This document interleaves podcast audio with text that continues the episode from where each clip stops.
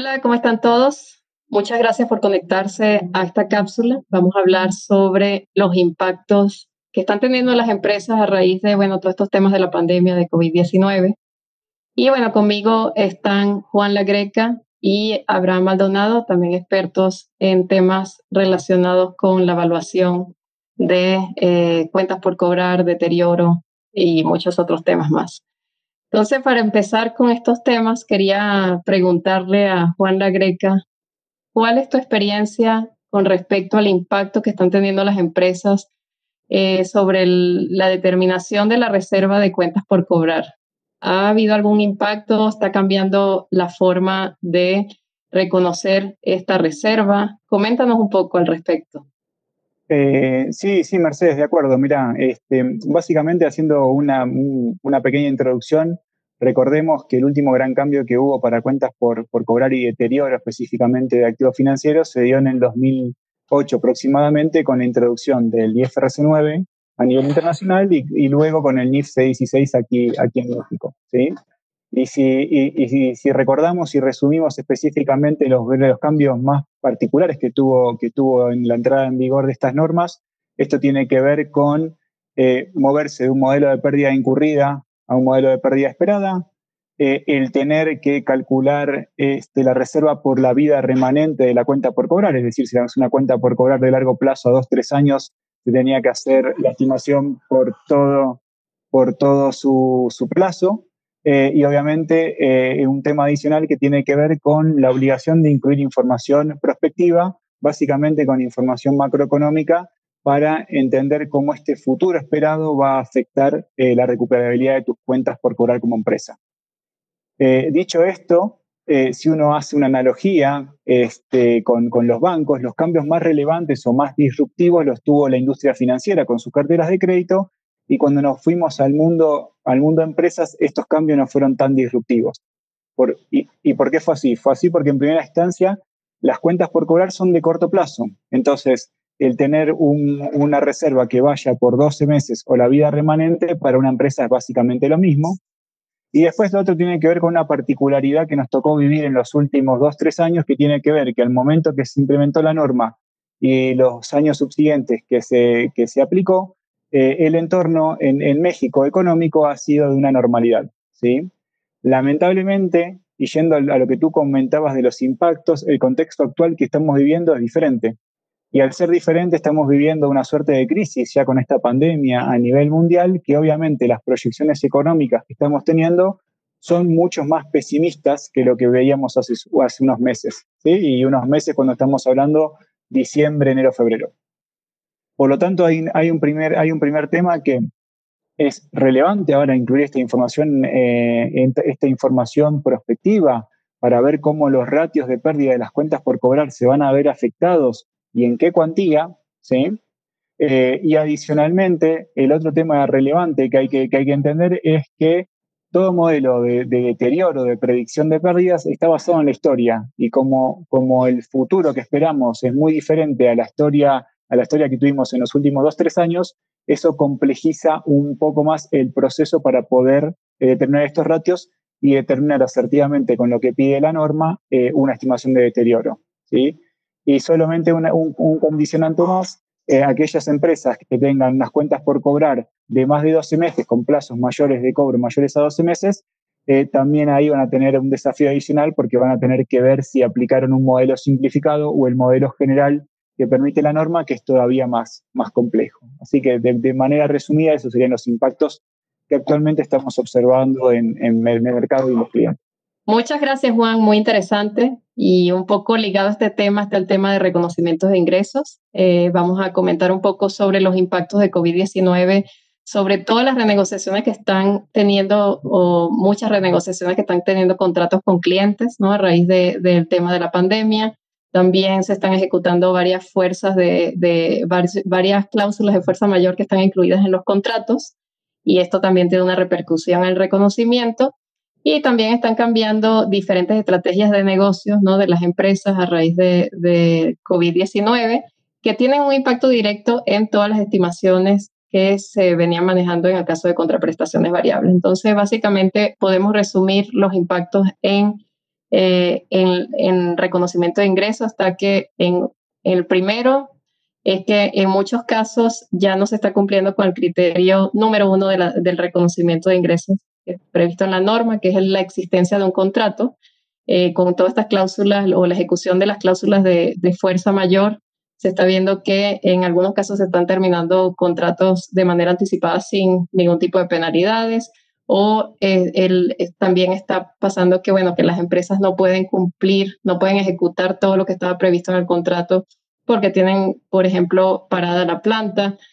también está pasando que el, el, todos los temas de, cambios eh, en estrategias pudiera estar este, frenando un poco este, a las empresas en lo que en, la forma de ejecutar y eh, algo muy importante también es la posibilidad de cobrabilidad de los contratos eh, quizás este, sea baja en muchos casos porque el, riesgo de crédito de los clientes este, pueda ser muy alto ¿no? y puedan estar teniendo muchas dificultades para poder pagar. En todos estos casos se debe dejar de reconocer el ingreso.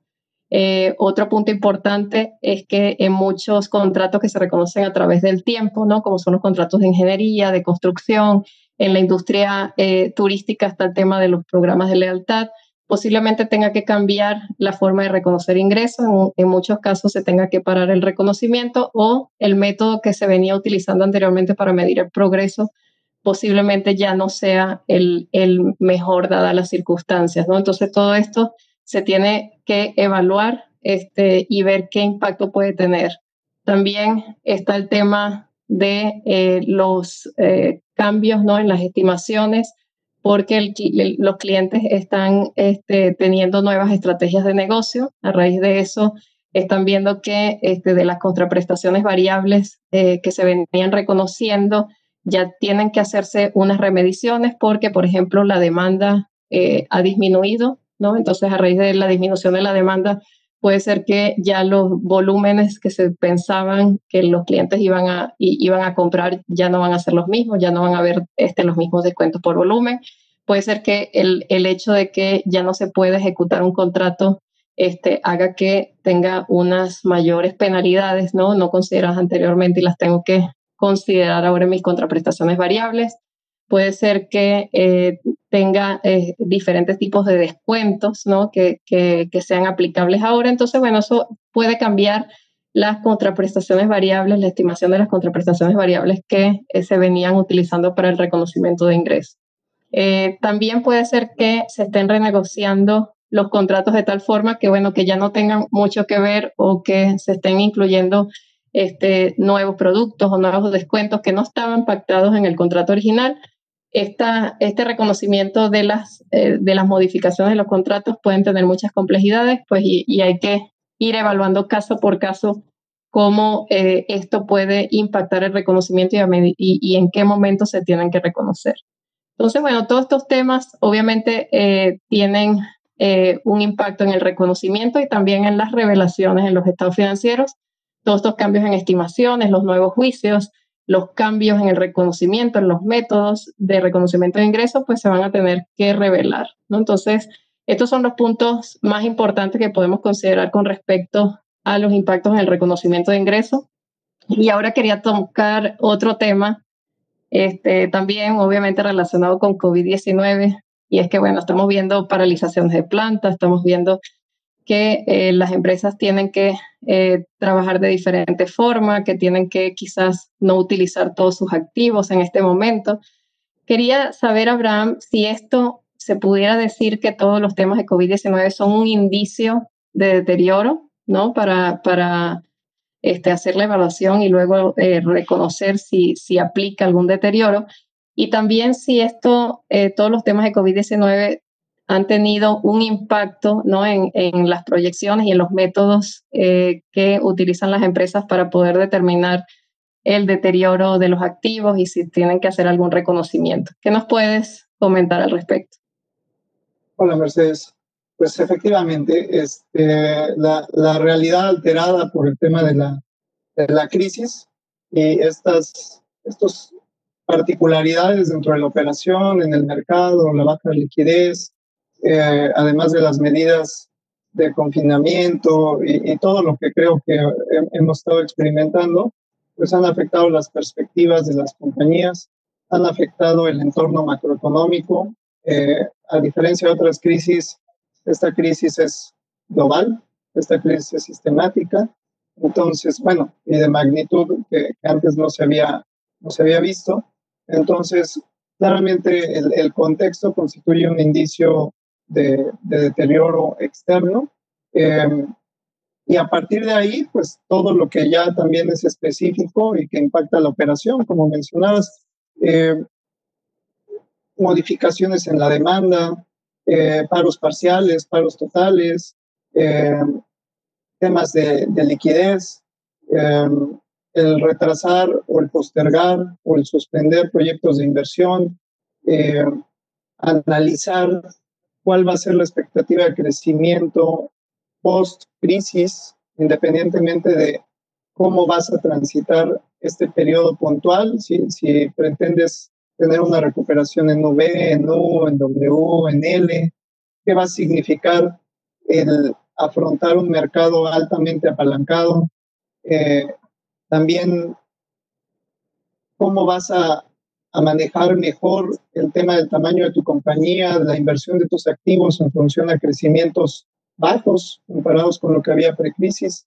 Entonces, los modelos van a tener que ser más precisos, más complejos, van a tener que incluir distintos escenarios, es decir, se va a tener que incluir en el modelo las capacidades para proyectar sensibilidades en distintos assumptions, porque hoy la incertidumbre de fuerza a, tener que, incluir distintas expectativas, no, no ahora como, como, como se hacía antes, puede ser un solo, una sola fuente para tus assumptions macro.